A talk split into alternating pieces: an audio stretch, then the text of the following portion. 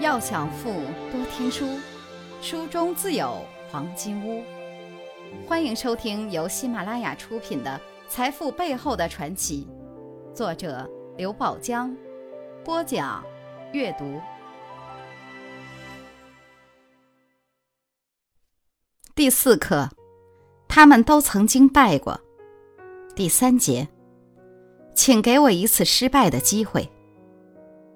如今不知道李书福的人是越来越少了，很多人，包括李书福本人，也认为他能从一个拉人照野相的毛头小伙子走到今天，一个很重要的原因就是敢为天下先，对失败无所惧。所谓照野相，是指李书福刚刚高中毕业时。靠父亲给的一百二十元钱买了个小照相机，他每天背着照相机，骑个破自行车，满街拉人。来，同志，照个相吧。半年时间，他赚了一千元，正式开启了照相馆。在洗相片的过程中，喜欢捣鼓的李书福发现一种药水。可以将废弃物中的金银分离出来。他悄悄干起了提取金银的生意，后来干脆关了照相馆，专门炼金。两年后，李书福发现了更大的金矿。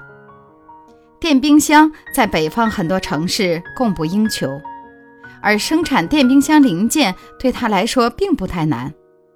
果不其然。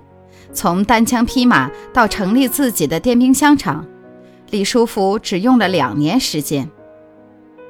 到一九八九年，国家实行电冰箱定点生产，李书福的北极花电冰箱厂被关闭时，他已经身家千万元，与他年仅二十六岁的年龄一点儿也不成正比。离开北极花。李书福先后从事过建材和房地产生意，还曾经在海南地产热时跌过一个巨大的跟头。之后，他又做起过其他的一些生意，最终他认定了摩托车行业。为避免像上次办电冰箱厂一样被关停，他斗胆到相关部门跑了一趟，结果碰了一鼻子灰。他不死心。又去某大型国有摩托车厂参观，并顺便向该厂老总提出，能不能让我给您生产配件？又招来一通挖苦。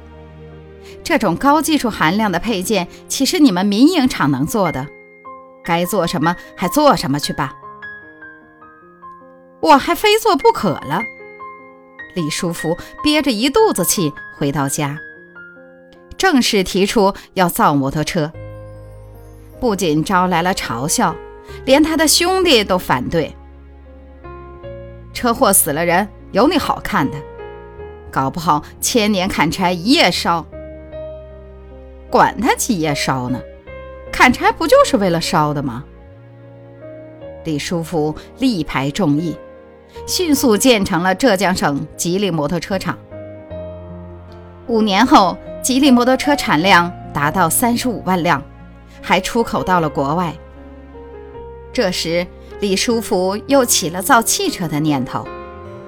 有人提醒他，造四个轮子的汽车跟造两个轮子的摩托车可是两码事。李书福口出狂言：“汽车不就是四个轮子加个大沙发吗？”还有人说他造汽车等于自杀。